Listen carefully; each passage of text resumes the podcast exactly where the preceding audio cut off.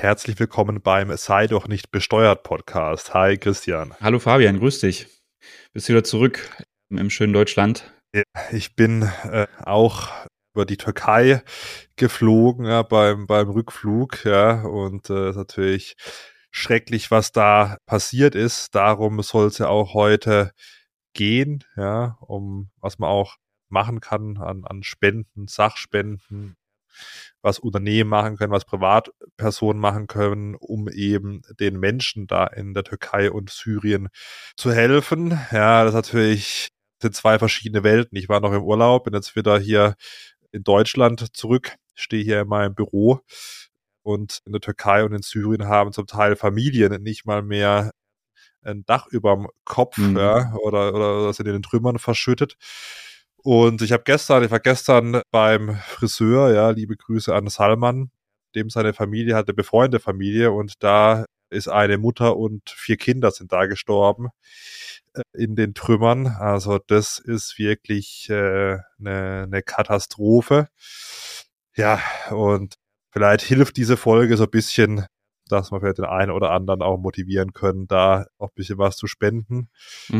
Mhm. Genau. Also es geht ja um die, also wir wollen über die steuerliche Abziehbarkeit von Spenden sprechen, die jetzt im Zusammenhang mit der Türkei-Syrien-Erdbebenkrise ge geleistet werden, aber vielleicht auch, was ja gerade spannend ist und, und diskutiert wird, wie das ist, wenn man jetzt ähm, Opfer aufnimmt, vielleicht auch Verwandte, nahe Angehörige oder etwas weiter weglebende, also ja, jetzt nicht direkt miteinander Verwandte, aber Onkel, Tanten und so weiter, wenn man die aufnimmt, weil man schon in Deutschland lebt und die jetzt eben aus dem die eben das Dach über den Kopf verloren haben und da jetzt eben erstmal in, in Deutschland mit wohnen können. Da ist ja auch gerade die Regierung dran, die, die Visumerteilung irgendwie zu ermöglichen.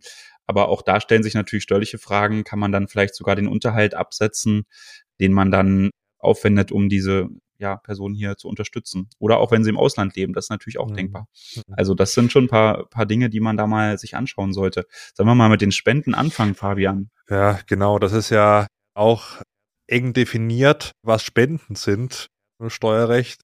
Christian, was sind denn Spenden? Ne?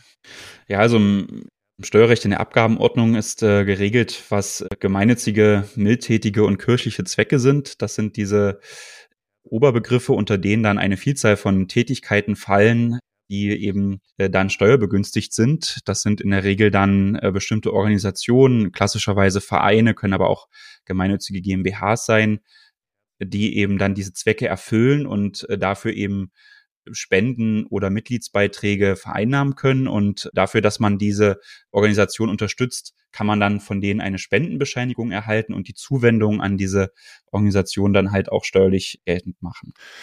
Jetzt haben wir so ein bisschen einen Ausnahmefall, weil wir sprechen ja heute über die Türkei und mhm. auch über Syrien, die eben nicht EU- oder EWR-Ausland sind. Und da gelten ja nochmal andere, sag ich mal, Regelungen, die sind nicht direkt absetzbar, aber es gibt trotzdem die Möglichkeit, dass man eben seine Spenden, die man hier in Deutschland für die Türkei und für Syrien eben tätigt, absetzen kann. Allerdings ja, genau. eben nicht, wenn diese Einrichtungen eben in Drittländern, wie beispielsweise eben der Türkei und, und Syrien sind. Aber es gibt trotzdem, Christian, die Möglichkeit, die Spenden steuerlich abzusetzen. Ja, genau. Also wenn man jetzt vielleicht eine Hilfsorganisation, die eben in der Türkei oder Syrien ansässig ist, unterstützen will, kann man das natürlich machen, aber hätte dann keinen steuerlichen Vorteil bei der deutschen Steuererklärung.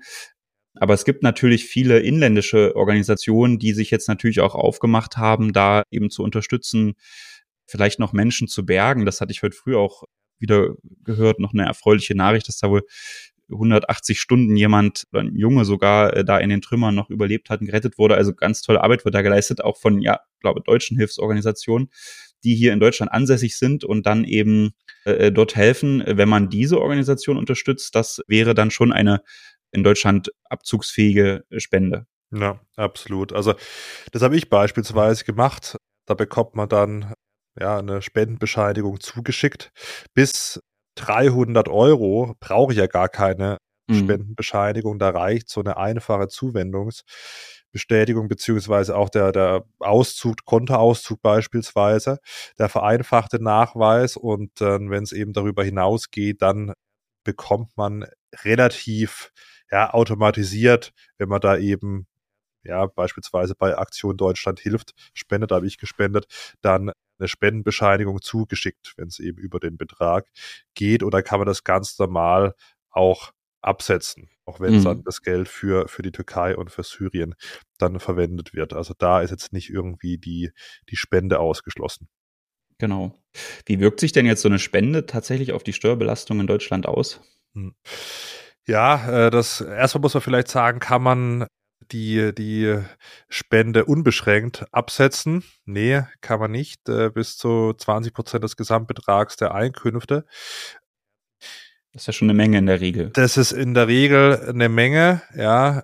Kommt natürlich drauf an, man jetzt doch, keine Ahnung, man ist doch am Studieren oder so, hat jetzt keine Einkünfte, dann kann es auch sein, das wirkt sich gar nicht aus. Aber wenn man jetzt im Berufsleben steht und das Absetzer kann man es in der Regel, ja, außer man macht tatsächlich eine sehr, sehr, sehr große Spende, dann voll absetzen und dann kommt es immer so ein bisschen drauf an, äh, was man sonst noch so für Einkünfte hat. Und je höher eben äh, das zu versteuernde Einkommen ist, desto höher ist auch die Ersparnis.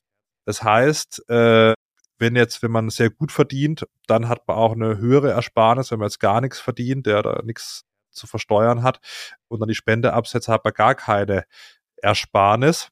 Ähm, kommt eben dann ein bisschen auf das, auf das Einkommen an. Was anderes, vielleicht da nochmal ein, ein Satz zu politischen Spenden oder Spenden und Mitgliedsbeiträge an politischen Parteien, da ist es ein bisschen anders. Da ist es nicht so, dass es vom zu versteuernden Einkommen abhängt, sondern da wird es von der Steuerschuld abgezogen. Äh, bis zu 1650 Euro, beziehungsweise dann bei, bei Ehegatten oder gemeinsamen oder zusammen veranlagten Lebenspartnern dann der doppelte Betrag, also 3300 Euro. Und da beträgt dann die Steuermäßigung Ermäßigung 50 Prozent und wird dann von der Einkommensteuer abgezogen. Das sind zwei verschiedene Modelle. Hm, das ähm, vielleicht nochmal zusammenfassen ja, ja, für dich. Ja.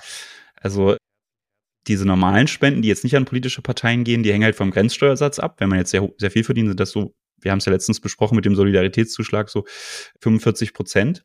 Steuerbelastung, die man dann hat. Und wenn man da eben spendet, spart man 45 Prozent von der geleisteten Spende, wenn man sehr, sehr gut verdient. Kann man in der vorherigen Folge auch nochmal nachhören, bis zu welchem Einkommen das dann der Fall ist. Ne? Und wenn man vielleicht jetzt nicht kein Spitzenverdiener ist, sondern so, ja, vielleicht 50, na gut. Also der Grenzsteuersatz kann natürlich auch niedriger sein. Ja, dann spart man vielleicht auch nur 30 Prozent, weil man eben noch nicht im Spitzensteuersatz angekommen ist. Machen wir es vielleicht mal ganz einfach. Und da hat man eben gesagt, okay, das ist ja dann eine Bevorzugung bei den politischen Parteien, wenn jetzt vielleicht die die Wähler von der FDP, die würden jetzt vielleicht, wenn die, wenn die politische Spenden leisten, sehr viel sparen und die von den Linken dann vielleicht nicht so viel. Ist jetzt ein bisschen natürlich irgendwie schwarz-weiß gedacht, so ist es sicherlich nicht nur, aber äh, damit das eben nicht eintritt, dass man sagt, die einen äh, Parteispender haben vielleicht mehr Steuerersparnis als die anderen, hat man eben gesagt, okay, auf jeden Fall bei politischen Parteien und Zuwendung an diese kann man 50 Prozent von dem geleisteten Betrag direkt von der Steuer wieder abziehen. Dafür gibt es eben diese Höchstbeträge, ne, die auch nicht so hoch sind wie jetzt im Regelfall eben diese 20 Prozent vom Gesamtbetrag der Einkünfte. Genau, also man kann vielleicht auch festhalten, das ist manchmal auch, werde ich auch gefragt auf meinen Social Media Kanälen, ja, spenden denn die Reichen nur, um eben dann irgendwie, ja, mehr Geld zu haben? wurde mir auch schon mal rangetragen. Also das Beste ist eigentlich, man spende gar nichts finanziell für einen selbst, wenn man die egoistische Sichtweise fährt. Also bei mir wäre es auch besser gewesen, für mein eigenes Konto ich hätte gar nichts gespendet. Ja, aber mhm. das, so sollte man dann auch nicht die Welt sehen. Klar hat man da jetzt eine Steuerersparnis, so, und bekommt dann gegebenenfalls was zurück über die Steuererklärung. Ja, ich glaube jetzt mal nicht, dass das die Hauptmotivation ist von jemand, der auch viel spendet, dann die Steuererstattung, weil die mhm. Steuererstattung bei sagen wir, normalen Spenden ist ja unter diesen 50 Prozent, selbst wenn man sehr gut verdient und dann ist immer noch die Hälfte weg. Also diejenigen, die ich kenne, ne, die vielleicht ein bisschen wohlhabender sind und die mitunter auch sehr viel spenden, die machen das nicht wegen, wegen steuerlichen Geschichten, sondern weil sie wirklich was bewegen wollen. Mhm. Weil das denken auch viele. Warum gibt es auch Spendengalas und so weiter? Das mag immer so vielleicht doch in Ausnahmefällen so ein Image-Charakter haben, dass man sagt, hier, schau mal her, ich spende. Aber bei vielen, also ich kenne viele hier auch im Freiburger Unternehmerumfeld, die spenden und da gar nicht sagen, für was sie gespendet haben oder in was von der Höhe sie gespendet haben. Ich habe letztes Jahr auch nicht für die Türkei und Syrien, aber für andere Zwecke gespendet, aber da habe ich auch nicht gesagt, wie viel oder an wen und so. Also mhm. im Regelfall vielleicht das mal, das war diejenigen, die vielleicht ein bisschen mehr Geld haben und spenden, also die spenden jetzt nicht, um da jetzt irgendwie Geld Vorteil zu haben, sondern wirklich, als wirklich was bewegen wollen. Ne? Weil so ein gewisser Lenkungseffekt tritt ja da schon ein, weil die, die Steuerbegünstigung gibt's halt nur, wenn du an so eine begünstigte, steuerbegünstigte Organisation spendest und um in diesen Status der Steuerbegünstigung zu kommen, musst du natürlich einige Auflagen erfüllen, als Verein jetzt zum Beispiel. Ne? Also das, das ist dann teilweise schon recht streng, da kommen wir später noch zu. Aber das ist natürlich vielleicht schon ganz gut, dass man dann eben vielleicht auch ja so ein bisschen dafür sorgt, dass die, dass die Spenden und freiwilligen Zahlungen wirklich an Organisationen gehen, die sich bestimmten Verpflichtungen auferlegen, wo dann auch sichergestellt ist, dass das Geld nicht in irgendwelchen Krypto-Coins oder so verschwindet, ja, also irgendwelche Schneeballsysteme oder so. Das, das ist dann sicherlich gut. Kann man denn den Mitgliedsbeitrag an einen Tennisclub oder Golfclub, Christian, von der Steuer absetzen? Ja, hätte man jetzt eigentlich denken können. Wir haben ja vorhin über diesen langen Katalog äh, der begünstigten, steuerbegünstigten Zwecke gesprochen. Also wir haben nicht aufgezählt, aber ich kann euch sagen, der ist schon lang. Da steht viel drin. Sport steht da zum Beispiel auch drin. Auch kulturelle Betätigung, Heimatpflege, ja, also viele, viele Dinge, wo man eigentlich sagen kann, na ja, das ist ja auch was, wo man jetzt vielleicht auch ein bisschen Spaß bei hat. Und um das so ein bisschen einzuschränken, sind aber zum Beispiel dann diese Mitgliedsbeiträge und Aufnahmebeiträge in bestimmte Vereine oder gemeinnützige Organisationen halt vom Steuerabzug ausgeschlossen. Und das sind zum Beispiel die Mitgliedsbeiträge für den Sportverein. Spenden werden aber schon begünstigt. Ne? Also nur die, nur die Mitgliedsbeiträge sind ausgenommen. Sportvereine und Vereine, die in erster Linie der Freizeitgestaltung dienen. Und dann, um es vollständig zu machen, haben wir hier noch Heimatpflege, Heimatkunde, da fällt zum Beispiel der Kleingartenverein drunter. Äh, da, da kann man den, den Mitgliedsbeitrag nicht abziehen. Und somit auch nicht für einen Tennis- und Golfclub. Also es, ja. man kann sagen, wenn man da eine Gegenleistung bekommt, ja, jetzt im Golfclub beispielsweise, dass man da auf dem Platz spielen darf, dann ist eben dieser Abzug ausgeschlossen. Wenn man jetzt allerdings irgendwie vielleicht gar nicht Mitglied im Verein ist, sondern im Sportverein was spendet und dann eine Zuwendungsbestätigung bekommt, dann kann man das von der Steuer absetzen. Ja. Mhm. Genau, also es können ja nicht nur, also vielleicht man muss ja unterscheiden zwischen Geld und Sachspenden. Also Sachspenden, alles was jetzt nicht Geld ist, beispielsweise Kleidung oder Maschinen oder irgendwas. Ich habe gestern mal auf der Seite vom Deutschen Roten Kreuz geschaut, die bitten auch jetzt in der aktuellen Situation in der Türkei und Syrien um, um Geld spenden, da sie einfach flexibler einsetzbar mhm. sind, ja, und dann eben vor Ort da schneller geholfen werden kann. Aber grundsätzlich sind auch Sachspenden begünstigt. Ich weiß nicht, ich habe noch keine Sachspende geleistet, Christian, immer noch Geldspenden. Hast du denn mal irgendwie eine Sachspende gemacht und dir auch eine Spendenbescheinigung dafür geholt? Also ich habe tatsächlich, als der Ukraine-Krieg losging, auch mal, da war so der Aufruf, Schlafsäcke, Kindersachen so zu spenden. Das, hab, da haben wir dann auch, das haben wir gemacht. Aber das du hast schon recht, also da gab es da eine mega lange Schlange von äh, Personen, die da wirklich ihr ganzes, ihre ganzen Kleidungsstücke abgegeben haben, ist natürlich alles toll, aber ich glaube, so wirklich helfen würde man eher mit, mit Geld spenden als mit Sachspenden. Das wurde mir da irgendwie auch bewusst, dass dass das wahrscheinlich gar nicht so viel bringt. Ja, da ist natürlich auch eine riesige logistische Herausforderung, das dann irgendwie in diese Krisengebiete zu bringen und dann zu sortieren und irgendwie zuzuteilen. Also ich glaube, mit Geldspenden ist man oft in Krisensituationen besser ja, fährt man einfach besser oder die Organisationen haben da mehr von. Nichtsdestotrotz ist es natürlich gerade für Unternehmen interessant mit den Sachspenden, da kommen wir gleich noch zu. Mhm. Jedenfalls habe ich mir da keine Spendenbescheinigung geholt, weil natürlich dann auch die Frage gewesen wäre, wie hoch sollen die Spendenbescheinigungen jetzt eigentlich sein? Ja, ich habe da also Kleidungsstücke gespendet und da muss man sich natürlich immer fragen, was haben die noch für einen äh, Marktwert? Ja, also für was hätte ich die verkaufen können?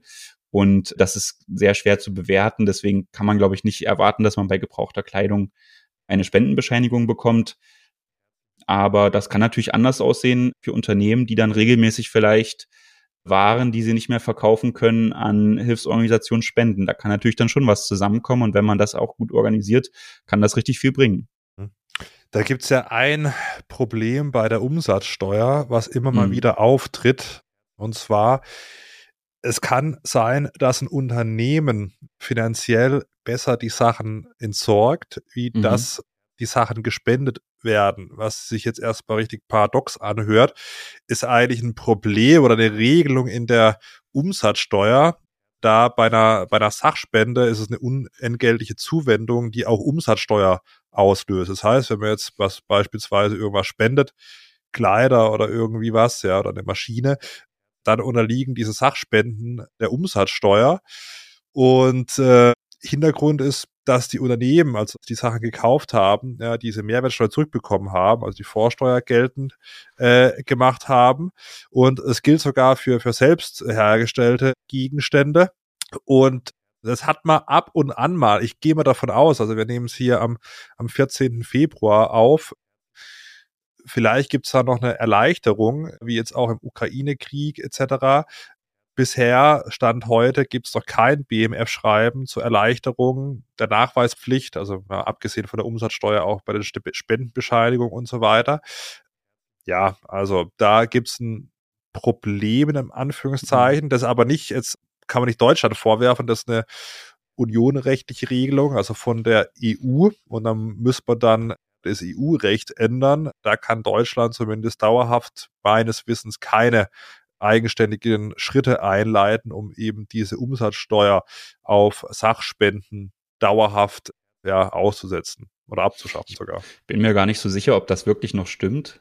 Jetzt okay. bei den Photovoltaikanlagen ging es ja auch, dass man da diesen 0% Steuersatz eingeführt hat. Also das ist jetzt so ein bisschen gewagt, die These, habe ich jetzt auch nicht geprüft. Ja. Man sich so vielleicht behelfen könnte, dass man sagen kann, Sachspenden von Unternehmen an gemeinnützige Organisationen unterliegen diesem 0% Steuersatz und man kann trotzdem die Vorsteuer, die man sich vorher eben vom Finanzamt zurückgeholt hat, weil man die Waren ja mal eingekauft hat oder eben selbst hergestellt hat, wie du es schon gesagt hast, darf man trotzdem behalten. Das, das wäre ja so das Ziel. Wie gesagt, das müsste man sicherlich mal wissenschaftlich aufarbeiten, ob das vielleicht über diesen 0% Steuersatz ginge. Aber die Finanzverwaltung hat schon recht, ist der Meinung, dass so ein interessantes Anwendungsschreiben vom BMF, das vom 18.03.21, wer sich das mal anschauen will.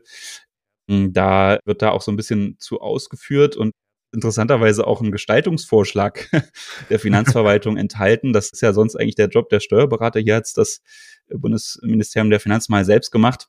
Die haben nämlich gesagt, man könnte das ja umgehen, indem man einfach äh, die Waren für einen ganz, ganz geringen Preis an die gemeinnützige Organisation verkauft. Weil wenn man, also das ist eben der Unterschied, wenn man es verschenkt, dann muss eben diese, diese, diese Spende, Sachspende dann der Umsatzsteuer unterworfen werden. Und wenn man das zu einem super niedrigen Preis verkauft, dann könnte man ja, also muss man natürlich auch Umsatzsteuer zahlen, aber kann eben so ein bisschen die Bemessungsgrundlage selbst bestimmen und ja, so vielleicht sich behelfen, die Umsatzsteuer möglichst zu minimieren durch diese Sachspende. Also man verkauft dann die Waren, die fast wertlosen Waren oder wie auch immer an die gemeinnützigen Organisationen. Das soll die, der Workaround sein. Hm, ja, für die Unternehmen, die das betrifft, kann das ja vielleicht eine Lösung sein. Aber immerhin, es gibt jetzt vielleicht, um das nochmal abzuschließen, eine Verwaltungsvereinfachungsregelung für Lebensmittel, die über dem Haltbarkeitsdatum sind. Die können also die Lebensmittelunternehmen, Händler, was auch immer, äh, auf jeden Fall spenden an gemeinnützige Organisationen, ohne eine Umsatzsteuer zahlen zu müssen. Ja. Das ist dann schon mal gut. Also das, insofern wurde das schon mal hier gelockert und mal schauen, ob das noch weitergeht. Ich habe da auch schon mal, also es gibt natürlich viele Artikel, die jetzt nicht Lebensmittel sind, die auch super hilfreich wären. Ich habe mal gehört in dem Podcast von dem Daniel Stelter, der hat auch, kann ich auch sehr empfehlen, der BTO-Podcast, da war mal auch hier jemand, die, die eine gemeinnützige Organisation betrieb und die sagten eben, die, die würden super gerne so Seifen benötigen, um die dann irgendwie weiter zu verarbeiten und zu spenden. Und, und da funktioniert das eben nicht, ja. Also kann man da sicherlich noch was machen. Für nur eine Anmerkung, also wenn man jetzt irgendwie das für einen Cent verkauft, wird es wahrscheinlich schwer werden. Also man muss es schon noch in irgendeiner Range halten. Also ich, ich meine, in dem BMF-Schreiben steht, Regel ja. nicht weniger als fünf Prozent des Einkaufspreises, ja, oder des ermittelten Einkaufspreises. Also ich kann jetzt nicht irgendwas für, was weiß ich, eine Million spenden und dann mit einem Euro oder sowas fakturieren. Da muss man diese fünf Prozent Grenze meines Wissens halten. Ja, also genau, es ist, wird auch so ein bisschen gemahnt, dass man es nicht übertreibt. Letztendlich kann man das, glaube ich, so zusammenfassen in dem Schreiben. Aber da wird schon, kommt schon zum Ausdruck, dass man da, glaube ich, auch einen, einen hohen Ermessensspielraum zugunsten der Unternehmen zugesteht. Ja. So würde ich das zumindest interpretieren. Ja. Meinst du, da kommt noch ein BMF-Schreiben? Ich glaube schon. Was jetzt Vereinfachung bringt? Also jetzt gerade mhm. für Türkei und Syrien jetzt in, in, in der das ist halt auch da wieder die Frage, was, was könnten das jetzt für, für Sachspenden sein, die da wirklich helfen? Ja, also kannst du natürlich mhm. jetzt überlegen, wenn du hier Wohnungen hast, die du dann kostenlos zur Verfügung stellst. Mhm. Sowas wäre vielleicht denkbar. Ja, also ich glaube, was in Sachspenden ist da gar nicht so die Not da, würde ich jetzt zumindest mal so vermuten, sondern eher so bei dem Thema äh, Visum und so, dass man eben die, die Person jetzt aufnehmen kann. Also ich würde da jetzt nicht drauf wetten, dass da jetzt hier bei den Sachspenden sich wegen der Türkei-Syrien-Krise ja. konkret was ändert. Ja, ja, wer weiß, wenn jetzt irgendwie, keine Ahnung, jemand so Währungsmaschinen oder sowas spendet. Na gut, oder, so. oder, oder irgendwie, also Heizungen wurden ja auch mal, auch im mhm. Ukraine-Krieg mhm. und so weiter. Also, und ich bin mal gespannt, oft bei so großen Katastrophen, ja, leider immer so ein bisschen versetzt, gibt es da Erleichterungen dann vom, vom Bundesfinanzministerium.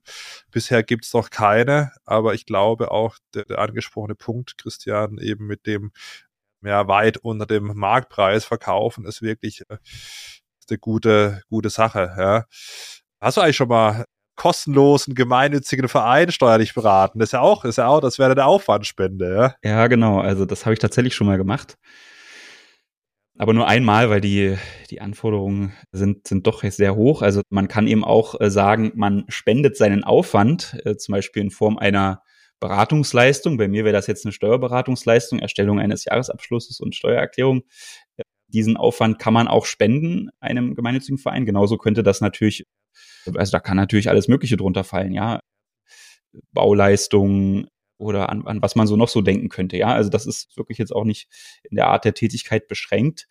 Aber der Anspruch, die Anforderungen sind eben recht hoch, ja. Also das kann schnell nach hinten losgehen. Ich habe da auch schon viele Fälle oder einige Fälle gesehen, wo dann da ja also sehr ausgiebig Aufwandsspendenbescheinigungen erstellt wurden für Vereinsmitglieder oder, oder Organisationsmitglieder, die dann eben da viele Leistungen erbracht haben sollen, okay.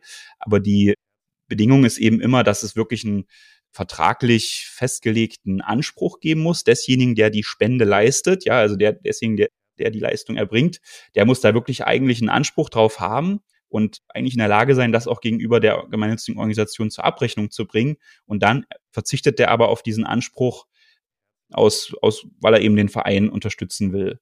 Und das kann schon in der Praxis manchmal schwierig sein, äh, das nachzuweisen, ne? weil da kann man natürlich auch schnell unterstellen, äh, dass das dass der Verein oder die, die gemeinnützige Organisation diese Leistung eigentlich nie in Anspruch genommen hätte, wenn sie dafür bezahlen hätte müssen, äh, weil das natürlich dann manchmal auch so mit der gemeinnützigen Arbeit ist. Ich meine, ich habe das damals natürlich auch ganz ordentlich gemacht, aber weiß nicht, wenn man jetzt nicht dafür bezahlen muss, dann ist man da vielleicht auch nicht so hinterher, wirklich das zu kontrollieren, wie schnell das geht, in welcher Qualität das erbracht wird und so weiter. Oder weiß ich nicht, ist zumindest die Vermutung. Deswegen sind die, sind die Anforderungen hier auch relativ streng. Ja, und vor allem, also so eine Spendenbescheinigung, das kann auch nicht jeder ausstellen. Also ich habe jetzt ein paar Influencer gesehen, die tatsächlich jetzt auch sicherlich mit einem guten Ansinnen da Spenden eingesammelt haben. Aber wenn ich natürlich im deutschen, sagen Influencer für die Türkei und Syrien was spende, dann kann der keine Spendenbescheinigung mhm. ausfüllen. Und wenn er es macht, dann haftet er eventuell noch dafür, ja. Oder, oder begeht sogar Steuerhinterziehung, je nachdem, was er macht, ja. Und gegebenenfalls sind sogar noch Einnahmen, ja? dass ja. man sagt, okay, also zumindest mal in der, in der Umsatzsteuer. Also das kann auch nach hinten losgehen. Also man sollte wirklich wenn man aufruft zum Spenden, ich habe ja auch mal, ja, Kumpel von mir, der auch eine Aktion gemacht hat, okay, mal Iris, ja, und dann halt auf die offiziellen, ja, deutschen, sage ich mal, Organisationen verwiesen. Und aus meiner Sicht ist es als Unternehmer nicht so das Sinnvollste, dass man Geld einsammelt, ja, weil dann muss man es gegebenenfalls versteuern und kann auch natürlich keine Spendenbescheinigung ausstellen. Also man sollte sich nicht da als Zwischenstation irgendwie dazwischen schalten, mhm. sondern wenn man vielleicht aufruft, kann man ja machen, habe ich auch gemacht, aber dann eben sich an die offiziellen Organisationen wenden, dass das Geld nicht bei einem selbst ist und dann weiter verteilt wird. Ja. Mhm. Naja, und also das ist ja, wird ja in den sozialen Medien oft gebraucht, Ich weiß nicht, ob, ob dir das auch so geht, wenn ich dann manchmal bei TikTok da diese Live-Videos beobachte. Da soll man ja auch immer spenden für irgendwas.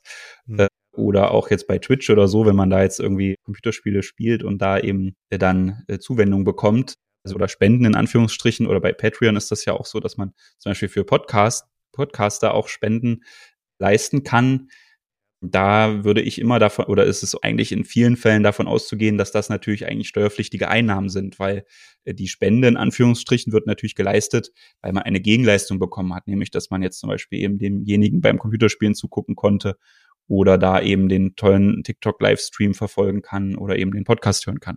Ja, ja das also, hat mit Spenden eigentlich nichts zu tun. Das ist von der Plattform so ein bisschen, äh, kommt glaube glaub ich aus dem Ami-Raum, die, die Donations übersetzt Spenden, aber da, das hat mit, mit steuerlichen Spenden gar nichts zu tun. Das sind ganz normale ja. Betriebseinnahmen. Genau. Hast du schon mal eine Spende bekommen?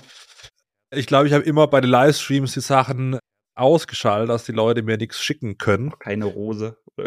das, was ich da gesehen habe, ich weiß gar nicht, was es alles gibt. Nee, ich glaube, ich habe das irgendwie ausgeschaltet. ja, da machen ja manche hier auf, auf TikTok, ja, gibt es einen, Barello heißt der, ja, verdient bestimmt, keine Ahnung, weiß ich nicht, was er verdient, aber 15.000, 20.000 Euro pro Monat nur mit TikTok-Livestream-Spenden. Hm. Ich bin mal gespannt, ob er ja, die, So eine Rose ist dann wahrscheinlich Geld wert, ne? die kannst du dann wahrscheinlich irgendwie einlösen. Ja, ja, genau. Ja, ich glaube, Rose sind, sind nur ein paar Cent, aber da gibt es dann schon irgendwelche Autos, die da reinfahren oder so Universen und so weiter. und da verdienen manche deutsche TikToker monatlich wirklich mit dem absoluten, also ich sag's jetzt mal so, Drecks-Content, ja, wirklich viel, viel Geld. Also das ist schon ganz interessant, für was die Leute spenden, auch in diesen Matches. Ja, und das ist auch alles sehr verniedlicht. Ich finde es gar nicht gut, wenn man da TikTok-Matches gegeneinander macht und dann irgendwie junge Leute da animiert werden, da Geld zu spenden. Weil klar, ist eine Rose, ist es ein äh, Auto und so weiter, aber da sind da wirklich Geldbeträge dahinter. Mhm. Und meistens sind die, die da ja spenden, haben weniger Geld, wie die, die es bekommen. Also das ist eine mhm. absurde, mhm. absurde Welt und diejenigen, die es bekommen, müssen es versteuern, müssen Gewerbe anmelden, steuerlichen Erfassungsbogen ausfüllen, gucken, dass sie bei eBay, ja, das ist ja auch nicht, äh, bei, bei eBay ist ja schon bei, bei TikTok die Selbstfakturierer-Vereinbarung ausfüllen, die Umsatzsteuer-ID angeben, weil das wird gegen, gegen England abgerechnet und sich da um ihre steuerlichen Sachen kümmert. Also ich bin mal gespannt, da wird man sicherlich den einen oder anderen Livestreamer auf TikTok sehen, der noch ordentlich Probleme in dem Finanzamt bekommen wird. Na, jetzt gibt's ja auch, ich denke, TikTok würde ja auch unter dieses Plattformsteuertransparenzgesetz fallen, ja, genau. sodass die da sicherlich auch die, die Entgelte ihrer Nutzer äh, dann den Finanzbehörden melden müssen. Hatten wir auch äh, vor drei, vier, ja. fünf Folgen mal drüber gesprochen, dass es da jetzt so eine neue Meldepflicht gibt. Also alle, die schon eine Rose oder ein Lamborghini hier irgendwie im Livestream bekommen haben, sollten das vielleicht zum Anlass nehmen, ja. mal drüber nachzudenken, dass das eben keine Spende ist, die man ja. steuerfrei beziehen kann. Ja, und man kann die Sachen auch nicht absetzen für die, die Spenden. Also es wundert mich schon, für was da gespendet wird. Ja, dann spendet lieber für die Erdbebenopfer, bevor er hm. da für irgendwelche Leute spendet, die aus meiner Sicht echt keinen Mehrwert bieten. Aber okay. Ja, wir hatten schon mal über die Spendenbescheinigung gesprochen, bis 300 mhm. Euro, früher bis 200 Euro, das wurde erhöht, muss man keine Spendenbescheinigung praktisch haben, reicht ein vereinfachter Zuwendungsnachweis, was weiß ich, Kontoauszug beispielsweise. Ja, die muss man ja auch nicht mehr einreichen. Mhm. Es gibt jetzt die Belegvorhaltepflicht. Ich meine seit 2017, glaube ich, weiß mhm. nicht mehr. Mhm.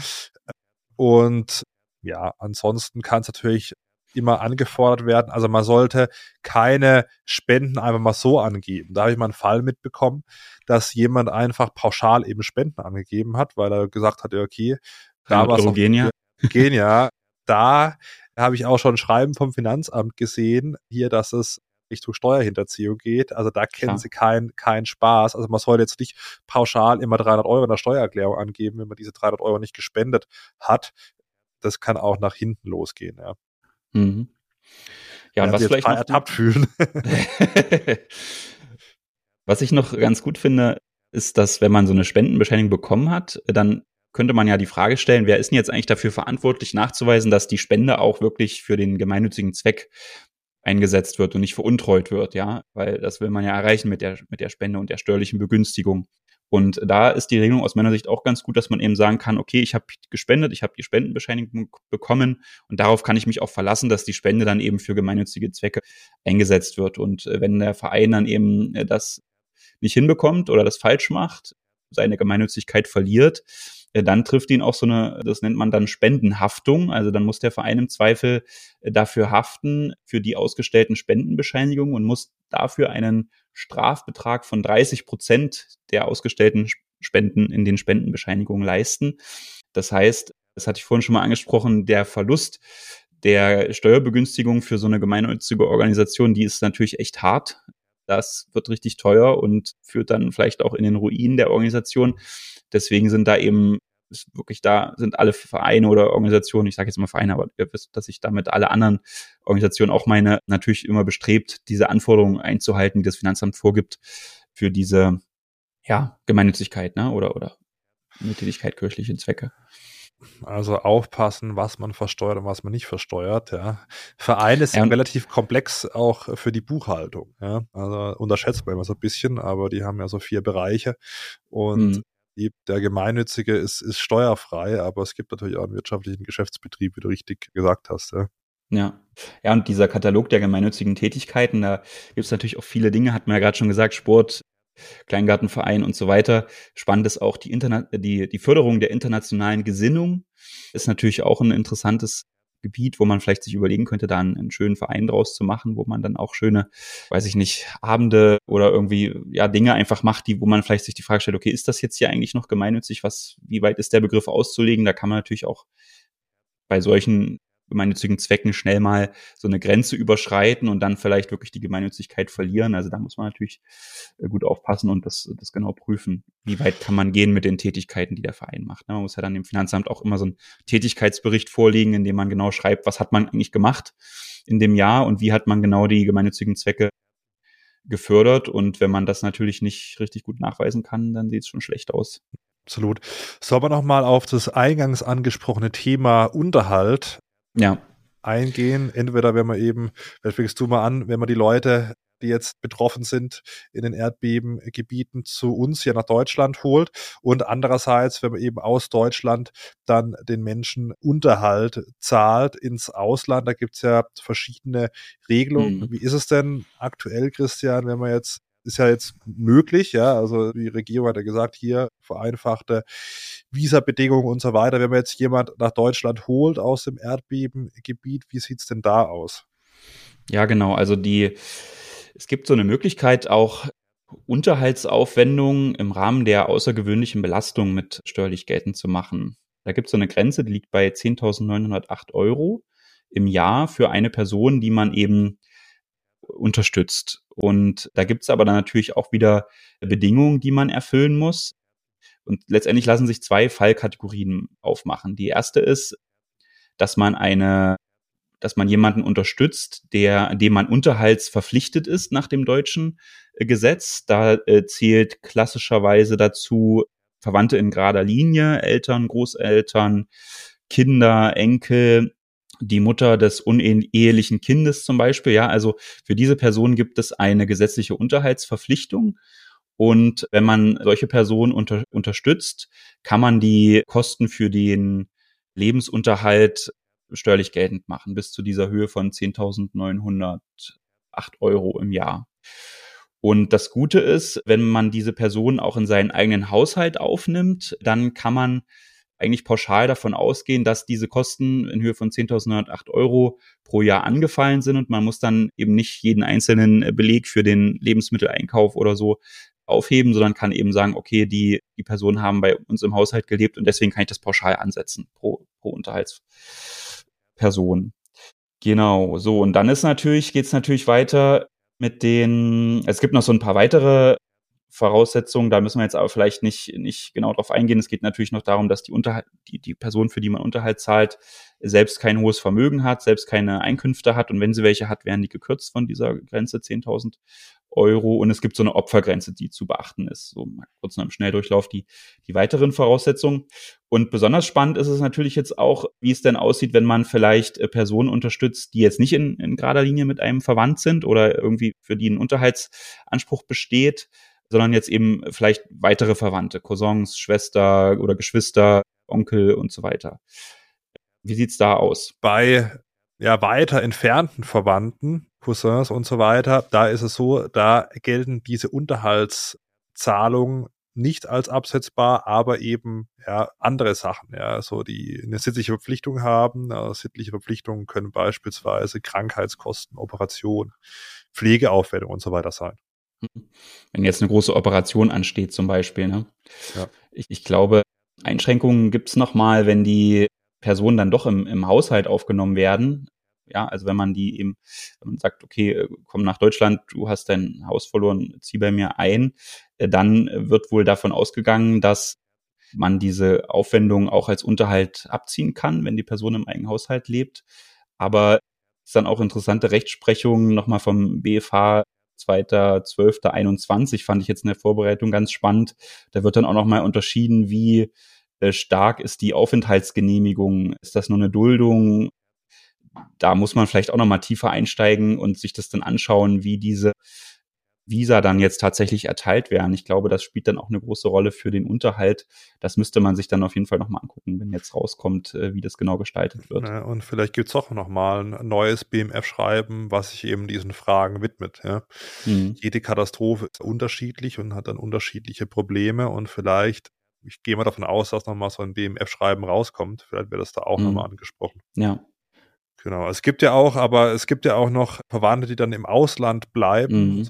Unserem Beispiel jetzt Türkei und, und, und Syrien, da ist es im Prinzip ähnlich, ja, unterhaltsprächtigt sind die, die in gerade Linie verwandt sind. Also was ich Eltern, Kinder, Enkelkinder, Ehegatten, ja, und äh, gesetzlich gleichgestellte Personen, das ist in Paragraph 1609 des BGBs geregelt. Und was auch ganz spannend ist, wenn man jetzt Verwandte im Ausland unterstützt, kann man eben den Unterhalt noch für die Zukunft gewähren. Das heißt, wenn man das voll ausschöpfen will, diesen Jahreshöchstbetrag, kommen wir gleich noch drauf, das ist der Grundfreibetrag im Prinzip, ein paar Einschränkungen, dann sollte man eben die erste Zahlung schon im Januar überweisen. Jetzt haben wir Februar, aber zumindest kann man jetzt noch elf Zwölftel überweisen.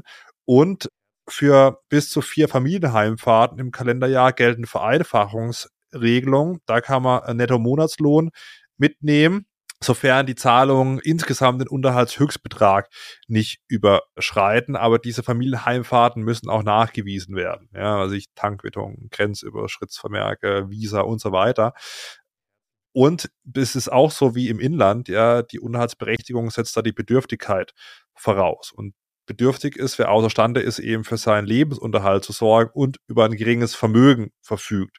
Das ist seit Jahren unverändert bei 15.500 Euro, ist auch ein bisschen in der Kritik, dass man das nicht erhöht. Äh, und die Einkünfte, sofern die oder soweit die im Jahr 624 Euro übersteigern, mindern sie den Unterhaltshöchstbetrag von eben aktuell 10.108 Euro und der kürzt sich dann in den Ländern nochmal. Also das ist ein bisschen komplex. Also mhm. erstmal muss man sich den Unterhaltshöchstbetrag anschauen. Das ist der Grundfreibetrag, ja. 10.908 Euro, aber jetzt beispielsweise in der Türkei, da sind die Lebenshaltungskosten geringer, da kürzt er sich nochmal um 50 Prozent. Also man hat dann nur noch praktisch 50 Prozent, was man da absetzen kann. Und da gibt's ein BMF-Schreiben. Ja, werden vielleicht auch ein paar Zuhören, die jetzt vielleicht jetzt nicht in der Türkei oder Syrien unterstützen möchten, sondern die Verwandten Ausland irgendwo anders.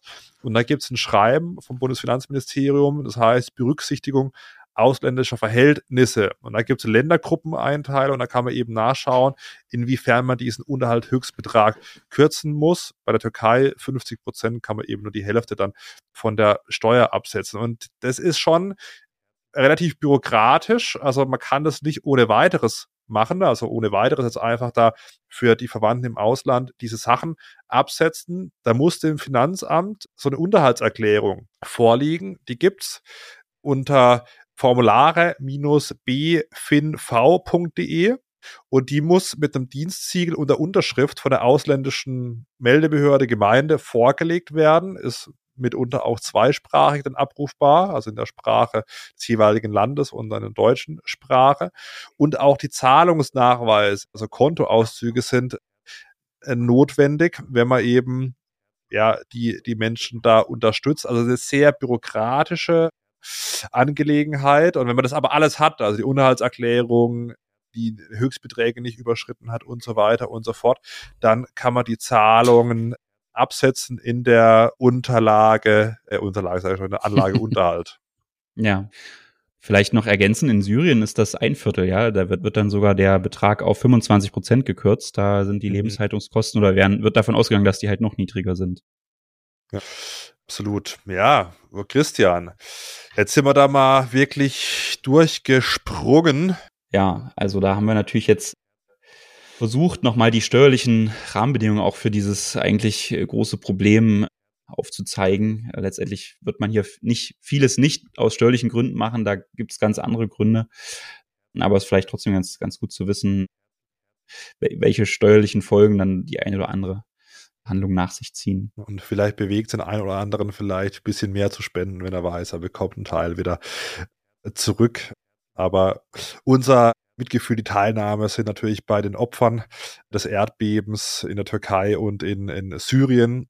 Heute war es mal nicht so lustig wie sonst manchmal, aber muss auch mal sein, war jetzt ein wichtiges aktuelles Thema. Ich hoffe, wir haben da dem einen oder anderen helfen können, ein paar Infos ja, zu geben und Christian hoffentlich nächste Woche mit einem bisschen ja, entspannteren Thema. Ja, denke ich auch, ne? Gut, ich danke dir bis nächste Woche. Ciao. Danke dir auch. Ciao, ciao.